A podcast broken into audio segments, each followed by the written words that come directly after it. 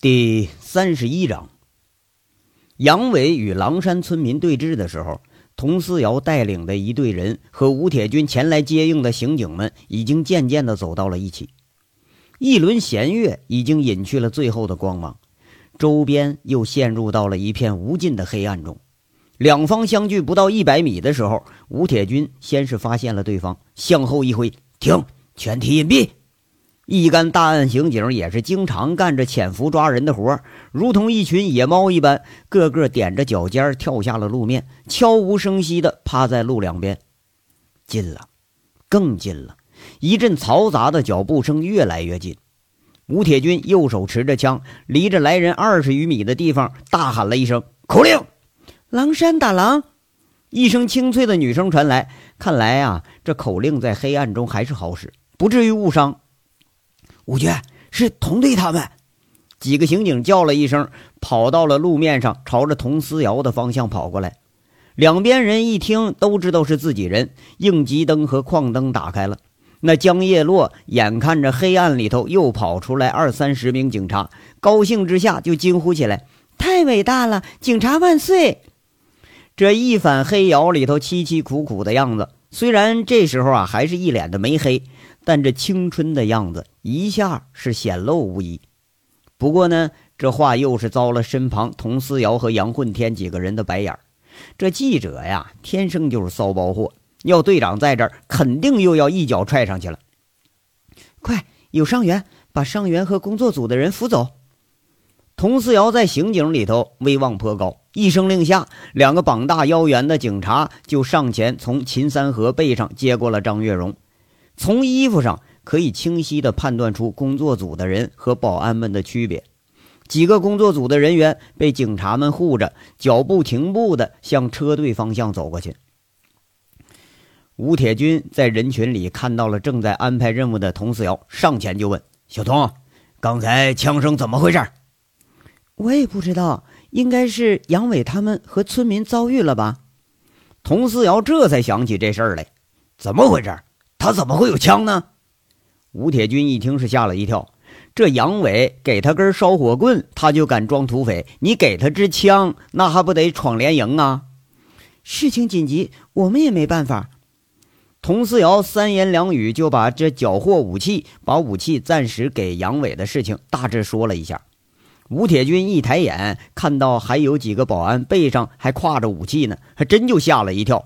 就听佟思瑶又是说了。还有一支七七 N 二改进式手枪，现在也在杨伟手里。这伙人已经不是简单意义上的村民，我怀疑有涉黑成分在内。佟思瑶这话呀，并不是说空穴来风。前年省城第一涉黑大案，最后缴获的枪支也不过就才二十四支。要是今天发现的武装是狼山村黑势力的冰山一角的话，那么这里的水有多深，可就难说了。几个人一路小跑，一路说着。吴铁军一听这样的汇报，顿了顿脚步，好像思索一下，却做了个奇怪的动作。他拔出自己的配枪，朝着天上砰砰砰连开了三枪。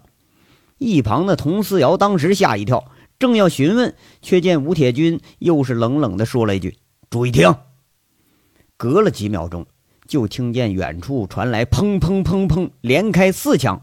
枪声在寂静的黑夜里听得格外清楚。吴铁军一听这枪声，却是喜上眉梢，沿着人群就喊着：“今天配枪的刑警，朝天开三枪，枪声不要连贯。”这一会儿的功夫啊，得到命令的警察虽然是不解，但都拔出枪，砰砰朝天开了几枪。佟思瑶开完枪，还是一肚子的疑惑，看着吴铁军已经跑到了队伍的前列，有点疑惑，小声问了杨混天一句。大杨，这什么意思啊？杨混天此时已然是一脸的轻松，见佟思瑶问话，就接口说了：“啊，这是侦察兵的一种传讯方式，按枪声的间隔传递信号。比如刚才放枪，砰砰砰是一种信号；回信是砰砰砰砰，这又是一种信号。像摩斯密码一样，用零和一就能组织复杂的信息。看样。”你们局长也是军人出身吧？我当侦察兵的时候听到过这种传讯的方式，不过我没有实战过。啊，这样啊！佟思瑶一下子恍然大悟，看样啊，吴铁军是和杨伟用枪声传递信息呢。末了又追问：“那他们刚才那几枪代表什么意思呢？”啊，那我就不知道了。每个部队的传讯方式都不一样，就像每部电台有不同的电码一样。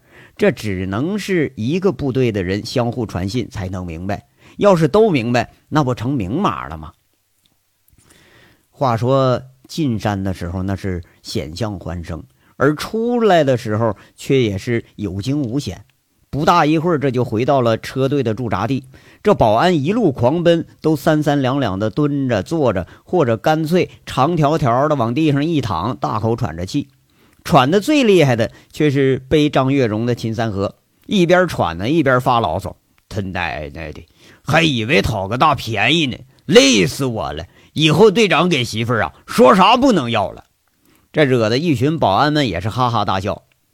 呃，报告五局，一名刑警跑到正站在人群里的吴铁军面前，喊了声报告：“说怎么了？工作组里头有位女同志死活不肯走，非要见现场警戒最高的现场指挥。”那名刑警报告道：“这怎么回事啊？那看看去吧。”吴铁军说着，就上前朝工作组刚上的那个金龙大巴车走过去。一旁的杨混天当时是吓了一跳。工作组唯一能说话的女人，可不就是江叶落一个人吗？这不是要投诉队长吗？这回头啊，就跑到佟思瑶那说：“那个佟队，你们局长要问杨队长那事儿，咋说呀？”那我怎么知道怎么说呀？佟思瑶一听就笑了。这杨伟在洞里头摁住人家江叶落，在那块乱摸，这事儿让吴铁军知道，那会是个什么后果呀？估计啊，要踹杨伟几下，这是少不了了。一想到杨伟吃瘪，他自己就有点幸灾乐祸的感觉。哎，你看，同队啊，这话就见外了，你可正式入伙了啊，可不能说背后乱说。杨混天这这就有点担心了。佟思瑶没好气儿接了一句：“那我怎么说呀？”杨混天赶忙在这教唆：“那多简单，就说呀，黑了咕咚的，没看清楚。”“哼啊，那确实是我确实也没看清。”佟四瑶一脸轻笑，接了一句：“看样啊，杨伟这人还是有群众基础的，连保安们都这么护着他。”俩人对视，都是一阵心照不宣的笑。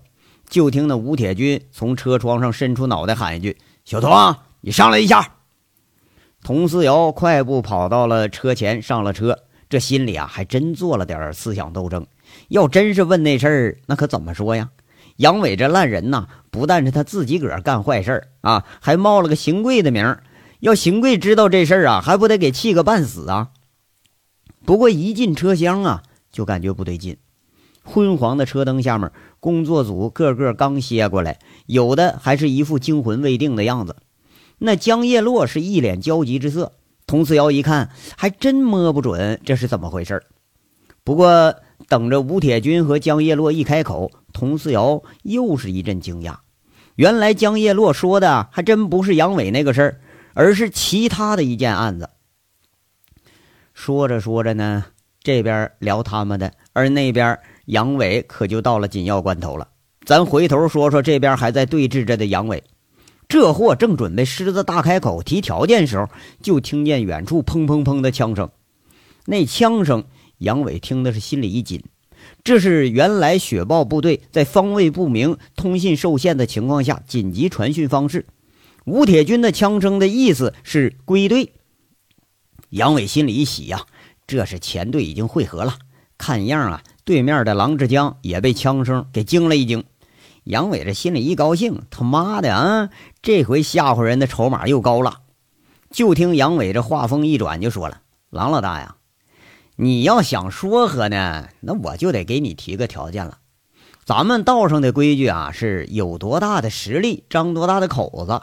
你别以为兄弟们来挑你这场子就带了这几把破枪啊，哥们儿，让你听样东西。”就见杨伟拔出腰里的七七式手枪，朝天上连开了四枪。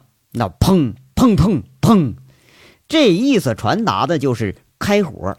这还是吴铁军教的呢，他是铁定能听懂。郎志江和一干村民见杨伟还有这真家伙呢，那还真是吓了一跳。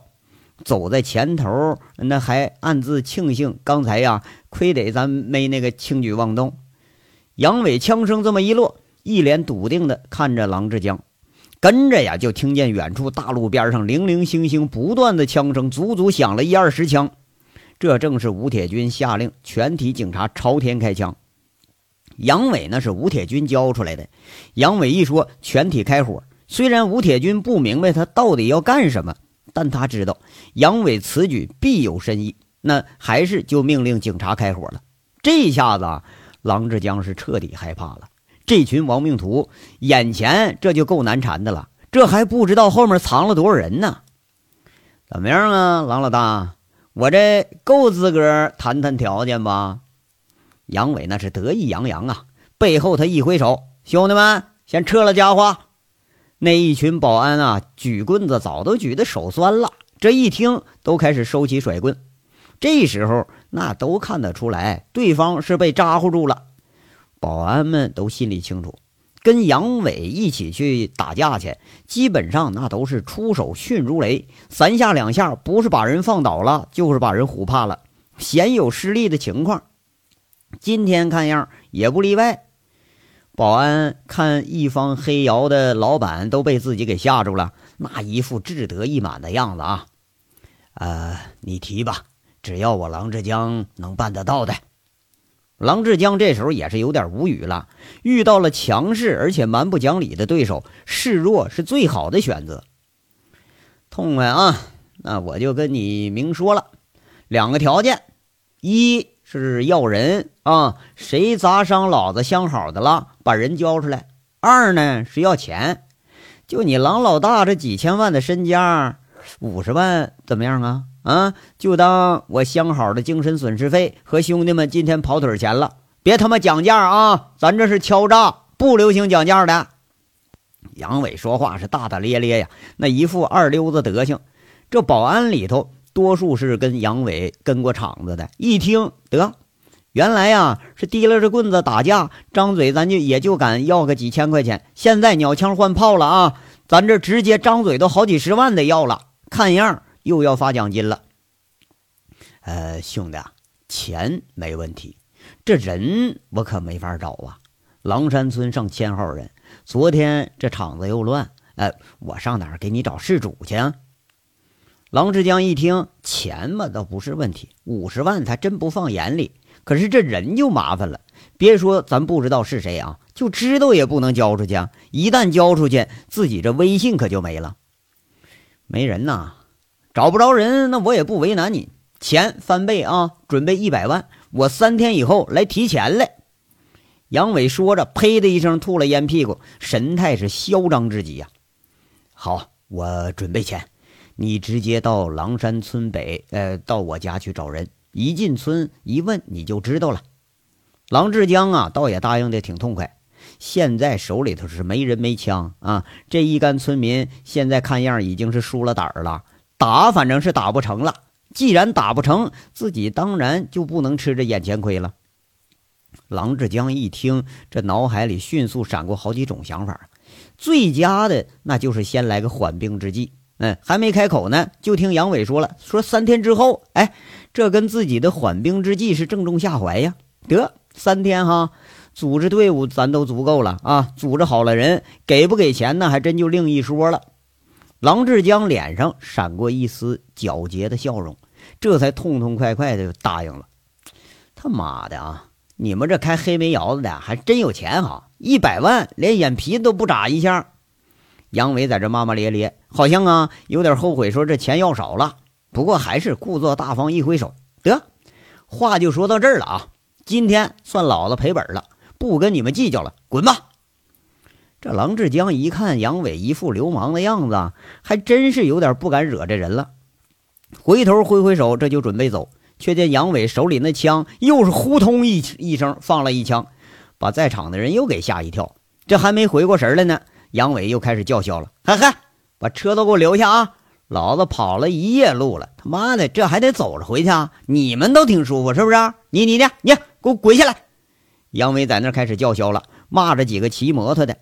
那几个看着俩手拎枪的杨伟，吓得一个机灵，差点从车上滚下来，赶忙下车，一溜烟窜人群里去了。杨伟这上前几步，人群呐就跟躲瘟神似的，就开始往后退。杨伟近前挑了一辆五羊摩托车，一脚踹着了火，一嗓子喊着：“兄弟们，上车！”这一群如狼似虎的保安就冲上来了，什么摩托车呀、三轮车，一下都成战利品了。有的摩托车上直接前后坐了四个人，那三轮车更厉害，车斗子里头前后塞了二十人。那四辆三轮车、七八辆摩托车被保安们开着，一路突突突，这就跑了。郎志江一看这群土匪似的人物，苦笑着直摇头啊！这么多年呢，什么人都见过，就没见过这么嚣张的流氓。杨伟看着一干保安骑摩托车、骑摩托车啊，开三轮的开三轮，这都上路了，大笑着对一旁发愣的郎志江说句：“嘿嘿嘿，老郎啊，别不高兴啊。”老子又不要你车呢，明儿早上上路边自个儿骑过来就成啊！这得怨你们呐，挺好条路，又是挖坑又放路障的，弄得老子还得走着来。说着，这枪袋往背后一挎，一拧油门，那摩托车前轮骤起，冒着黑烟，窜的一声啊，一下就干出好几米去。这一路啊，留着杨伟放肆的笑声，是绝尘而去。后边呢？郎志江彻底无语了，手扇了扇一直往鼻子里钻的黑烟，阴险地说一句：“小子还真有种啊，就是不知道你敢不敢来拿钱。”车队这边的事儿啊，已经接近了尾声了。吴铁军之所以把佟思瑶叫上车呢，是一起听江记者说了个案子。原来这江记者要说的，并不是自己在洞里头被非礼的事儿，而是另一件让佟思瑶也觉着有点匪夷所思的案子。这工作组前一天到达狼山村的时候，狼山村支书就跟变了性子似的，不但不阻拦工作组，完了还颇为热情地接待了工作组，拍着胸脯支持工作啊，说的炸矿都可以，全面支持。这工作组当然那是喜出望外了。走了这么多家，家家都是很难开展啊！这好容易碰着了识趣的了，那这好啊，炸矿咱就能交差回家了。上午的时候呢，工作组测量的这几个点儿，准备着呀，下午就呃把井筒子给它一炸完活。这随行的江记者他一直就觉着不对，按理说一个矿井呢就是一个村的经济来源呢，嗯，而且这是唯一的经济来源。村民们围攻阻拦倒是可以理解，但这个心甘情愿让人炸矿，那还真让人理解不了。这呀，他就多留了个心眼儿。而且江叶落在中午车里休息时候，居然发现有人往后山走。那当记者天生就是一副大胆儿，在炸矿准备的时候，他一个人就跟着人家走上了山顶了。他到了山顶，左右一看，这才吓一跳。原来在隔着一座后山的岭上，远远的能看着一个新开的洞口，三三两两的，还有人从洞口往外出土呢。出于记者的敏感，这江叶落马上打开了摄像机，把这一幕就给录下来了。前面炸矿，后面开窑，这报道出去，那铁定又是个爆炸性新闻。跟着呢，这又发生了不可思议的事儿。躲在枯草丛里的偷拍的这个江叶落呀，他一不留神，把一个人从背后搂着就给压倒在地上了。这一惊，他刚要喊，就被那人呐一把捂住嘴，给他摁住了。别喊，我是警察。那人摁着江叶落，看着江叶落冷静下来了，就放开人了，说一句：“帮我报警，就说王莽岭被非法拘禁了几十名矿工。”带头的叫郎志勇，他们已经虐杀了两名矿工了，这儿危险，赶快离开这儿，让他们发现你也完了。记住啊，我的警号是幺八七。这说着话呢，这人猫着腰就朝另一个方向跑了，而且故意还弄出点声音来，把人给引开了，看样就是为了保护这江叶落的安全。江叶落还在诧异的当口呢，山腰就已经听到有人呐骂骂咧咧的声音了。远远的能看着几个提着砍刀、背着猎枪的人在那找什么呢？江叶落一紧张，什么都不顾了，他就开始跑。后面追上来的人，一部分追着那个逃跑的人，几个人追着江叶落，这就下了山了。江叶落原本以为跟工作组到一块儿就安全了呗，谁知道啊，这帮人追着江叶落到了要炸的这个矿洞口，看着江叶落的那个摄像机，他就要抢。那工作组一行人看着那是义愤填膺啊，都上来帮这江记者的忙，把这仨人就给轰走了。后来就发生了几百村民围攻工作组的事儿，摄像机被人抢走了，人呢被打了。工作组刚打了个求救电话，就给逼到洞里去了，一直到解救队伍的到来。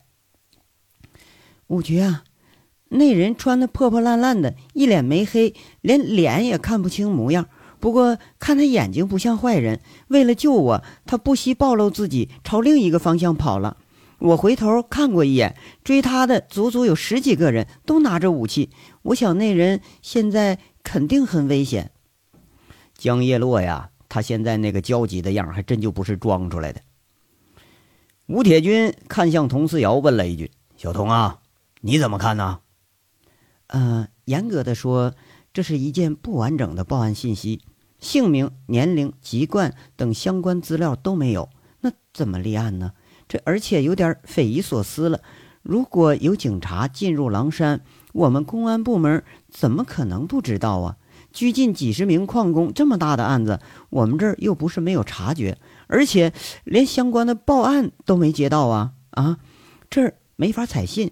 江记者，你是不是累了，或者被拘在洞里时间过长，这又一路紧张，你产生幻觉了？那个江叶落一听就急了，张口就打断佟思瑶的话，急如爆豆的说了：“我紧张，我幻觉，切！”你们是不是警察呀？有没有点同情心？几十名矿工正在水深火热之中，犯罪分子正逍遥法外，你们居然拖延出警，怀疑我报案真假？你们有没有点职业道德呀？佟思瑶静静地听着江叶落的话，冷不丁插了一句：“江记者，我的话还没说完，您能不能听我说完后再发表评论呢？您能给我们提供相关的证据吗？”那江叶落呀，被佟思瑶不软不硬的就给他顶了一句啊。江叶落啊，摇了摇头。那现场有其他目击证人吗？佟思瑶又问他。江叶落又是摇摇头。那您认为仅凭您一句话出动上百警力合适吗？佟思瑶又是一个问题。江叶落隐隐就觉着哪儿不对，哎，不知道该点头还是该摇头，就叫了一句。不对，我知道他警号，他呃是三五八，哎什么什什什么来着？哎呀，要命了！当时吓得我要死，我想不起来了。江叶落一副着急的样子呀，看得佟思瑶是只想笑。江记者呀，你和公安打交道不少，三打头的警号根本就不是咱们省的呀。你看看五局的警号是几开头的？佟思瑶一说，示意江叶落看去，一看二开头。哎，这江叶落又是傻了，这这江叶落呀，呃，给弄迷糊了，他半天说不出话来。这几个人正僵持的档口，这车外可就乱起来了，那嗷嗷的叫声、口哨声、喊声，这就响成一片。吴铁军和佟思瑶往外一看，却见是杨伟这一队回来了。最后一个断路挖坑的地方，杨伟却是停都没停，直接提着车把来了一个飞跃动作，然后冲进人群闪开的那一条窄道，一个刹车来了个漂亮的漂移，三百六十度大回环。背后还背着枪的那杨伟啊，就双手一高举，一个 pose 引起一片嘘声。那样啊，跟凤城街上飞车抢包的小混混是一个德行，引得混混们是大喊大叫。那亏得是没有女人呐。要有女的，估计又得惊声尖叫了。吴铁军一摇头，他是一脸的苦笑。佟思瑶抿着嘴笑。一群刑警们大眼瞪小眼的看着杨伟的表演，还有混混们崇拜的声音。场子里被杨伟搅的呀，就像个流氓聚会似的。吴铁军呐，有点可气的转过头来，对车上的刑警说了：“你们几个。”一路保护工作组人员，今晚直接安排到公安招待所，招呼大家好好休息，明天做个记录啊！哎，吴局，这些刑警们全部同意了。这江叶落突然呢，发现啊，他自己报这个案没被人重视，他有点急了，拦着吴铁军就说了：“局长，我是一线记者，这次我这摄像机也丢了，资料也丢了，总不能让我空着手回去吧？我得随队采访。”江记者呀，我们也要撤回去啊！今天为了救你，大家都累了，这都快后半夜了，张市长那边还在等你们消息呢。先回凤城再说啊！小童啊，走，咱们迎接迎接这撤回来的人。吴铁军说了几句，不容分说，就下车了。这江叶落啊，看着又是吃了一个不软不硬的钉子，就又有点生气了。刚要跟着下车，又被门口的警察给拦住了。吴铁军招招手，车门一关，发动就上路了。这他就有点急了，拉开中巴车窗，在那喊：“官僚拖延出警，推诿扯皮，我投诉你们！”不过呀，喊归喊，总归这姑娘她是不敢跳下车来。中巴先行一步，缓缓地开走了。这吴铁军和佟四瑶就往人群的方向走。佟四瑶见吴铁军一脸的若有所思，小心翼翼问一句：“吴局，你是不是不认识这江记者啊？您小心点啊，这丫头来历可不小。”“啊，是吗？无冕之王不过是称呼而已，还真称王称霸不成啊？”吴铁军他没什么表示。可他父亲真正是有冕之王，省公安厅江副厅长，您应该认识吧？佟思瑶这儿就爆出个猛料来。其实这记者能做到省台法制频道的主力，跟他父亲的职务那就有关系啊。有了这层关系，进地方公安，你上上采访什么的，哪家还不得把人家这姑娘当姑奶奶供着呀？不像这没背景的记者，你到了地方连门你都进不去。不过呀，这江记者在省台倒是做了不少啊，关注民情的采访，颇有好评。啊，我说呢，怪不得连市长也惊动了。吴铁军他恍然大悟了，看样不是装的，哎，这还是真不知情。然后又是一阵自嘲，说了一句：“哎呀，这个有什么需要小心的？我既没有徇私枉法，更没有贪污受贿，还怕他找我麻烦不成啊？他要能找出来更好。”咱们正好啊，有则改之，无则加勉。看来呢，这也是个不太通人情世故的局长。佟思瑶在心里头给吴铁军下了个定论，他又是解释一句：“我不是那意思，局长，江厅长毕竟是上司嘛，有什么话传到他耳朵里，总归是不好。”哎，不提这个，小童啊，说说刚才那个案子，就江记者说那个案子，你真是那样看的吗？吴铁军这就转了话题了，报告局长，我有重大案情汇报。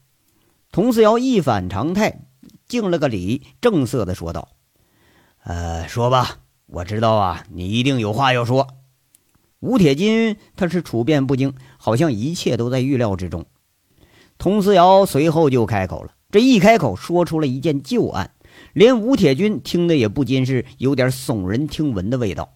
那是什么案子能让吴铁军如此动容呢？咱们且听下回分解。